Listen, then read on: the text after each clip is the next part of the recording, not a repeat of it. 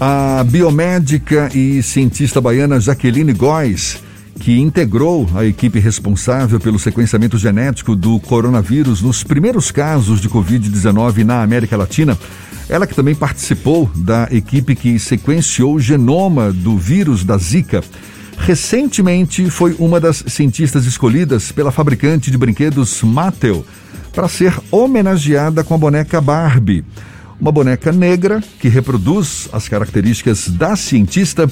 A biomédica e cientista Jaqueline Góes é nossa convidada, é com ela que a gente fala agora, ela que está em Londres, portanto fala diretamente da Inglaterra. Seja muito bem-vinda, um prazer tê-la aqui conosco. Bom dia, doutora Jaqueline. Bom dia, Jefferson. Muito obrigada pelo convite. É um prazer também estar aqui com vocês.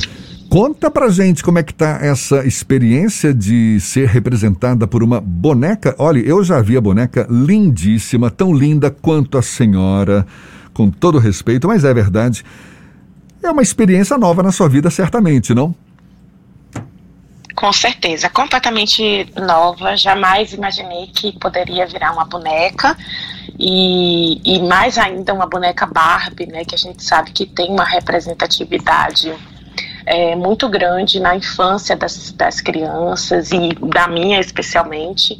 E, e na realidade, é, ter me tornado uma boneca e, enquanto cientista e mulher negra, eu acho que traz é, muito peso para esse para essa questão da infância, da inspiração dessas dessas crianças. É, mostra que as meninas elas podem primeiro se verem, né, naquelas na imagem daquela boneca uma boneca negra com cabelos crespos, mas que elas também podem almejar ser é, cientistas, né? Que eu acho que é uma profissão que nos falava muito antes dessa pandemia. A gente não não tinha é, uma discussão muito forte sobre isso. E tá sendo muito gostoso, assim, a repercussão. É uma boneca que foi feita exclusivamente para homenagem, não existe ainda, pelo menos por parte da Mattel, é, o interesse, eu não sei, talvez, é, em, em, comercializar, mas eu acho que o fato de existir uma boneca negra, baiana, brasileira, cientista, já traz um pouco né, dessa proximidade para o que a gente tem no Brasil. Como é que se deu esse trabalho? De, de definição da boneca, porque ela é de fato muito parecida com a senhora. Foi preciso é, é, é, algum. Com a senhora, Jaqueline, uma, uma, uma, pessoa tão jovem, você chamando ela de senhora. É pelo respeito. Não pelo faça respeito. isso, tudo bem, chama ela de doutora, mas senhora. Não, é pelo respeito. Eu sei, ela é super nova, tá bom, você. Não, eu prefiro chamar de senhora.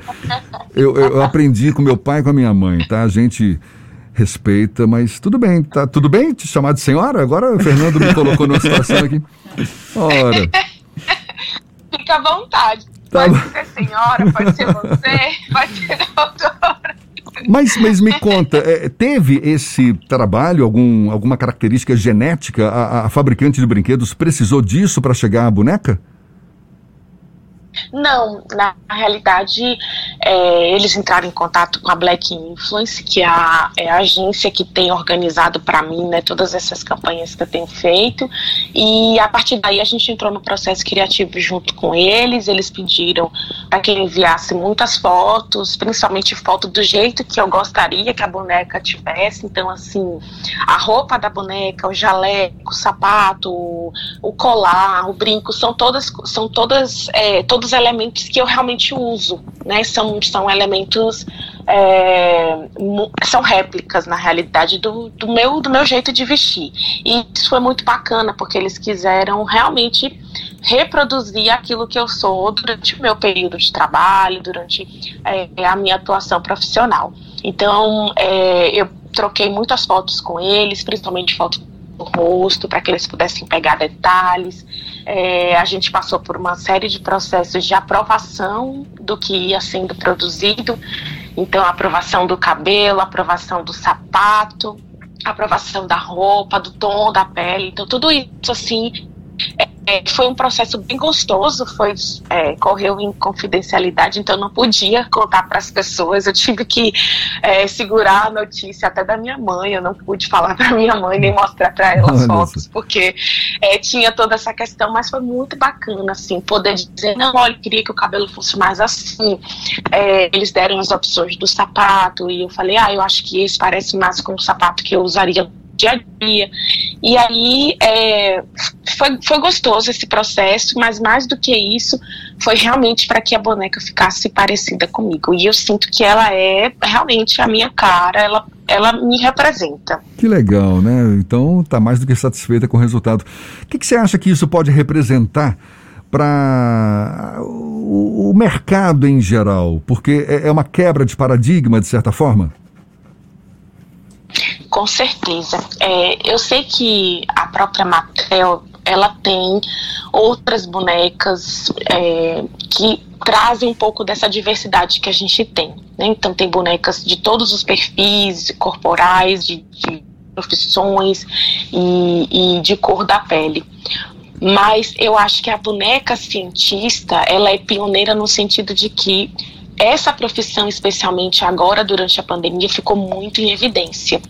E a gente traz isso para uma representatividade brasileira, que eu acho que é algo muito importante. A gente não tem isso, infelizmente, a gente ainda não tem no Brasil essa cultura é, de, de compra mesmo de, de brinquedos que prezem por essa diversidade. E aí eu não estou falando apenas de pessoas negras, mas assim, de um modo geral, não existem. É, opções de diversidade para as crianças. Então, é, é, eu acho que faz todo sentido ter uma boneca cientista negra, baiana, brasileira, mas mais do que isso, desperta o interesse que as pessoas têm.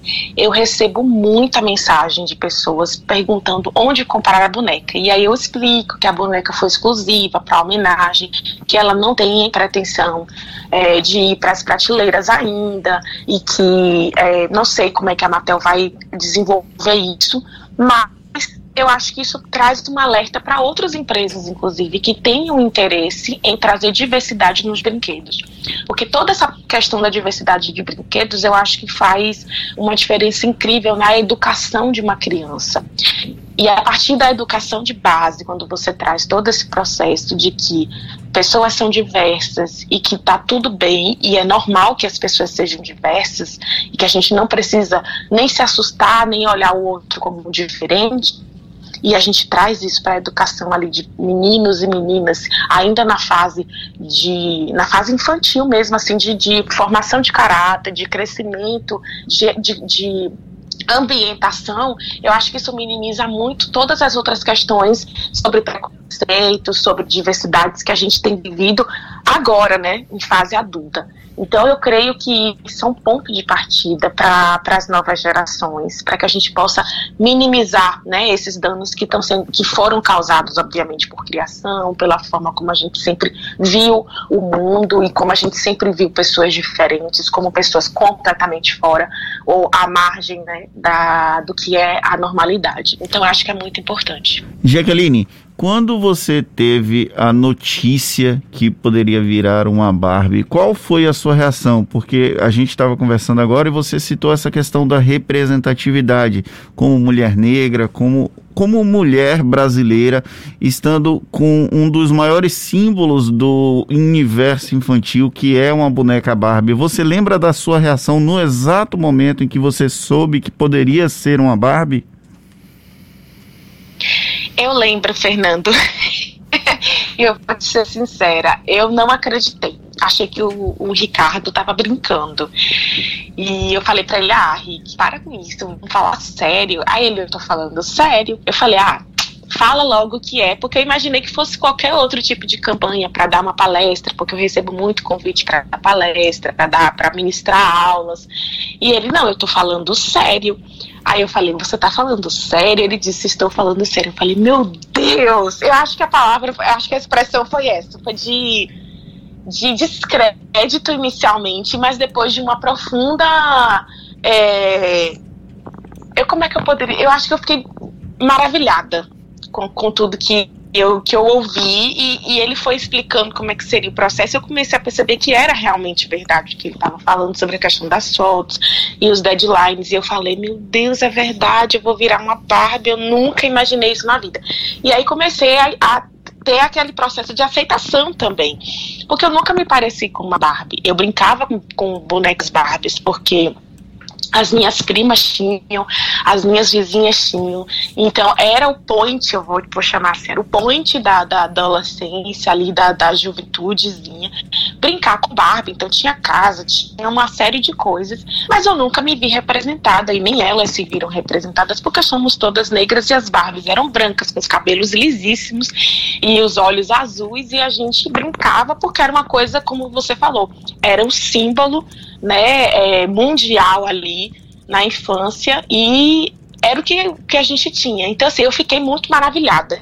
E de início eu não acreditei, eu achei que ele estava realmente pregando uma peça, mas depois eu fiquei muito maravilhada e eu diria que até me senti extremamente lisonjeada por ter sido escolhida, porque eu acho que tem muitas outras mulheres que se encaixaram perfeitamente também nesse, nesse perfil.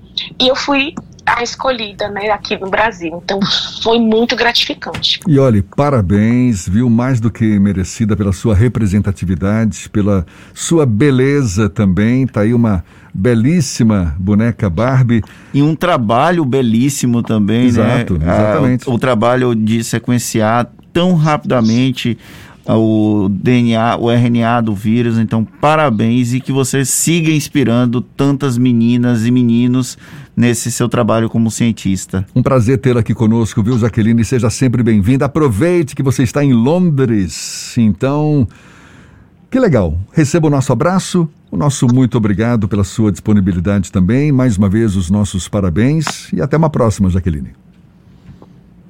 Obrigada, Jefferson. Muito obrigada, Fernando. É um prazer sempre falar com, com a Bahia. Eu me sinto em casa e espero que a gente possa ter outros momentos sim. Obrigada. Um bom dia para vocês.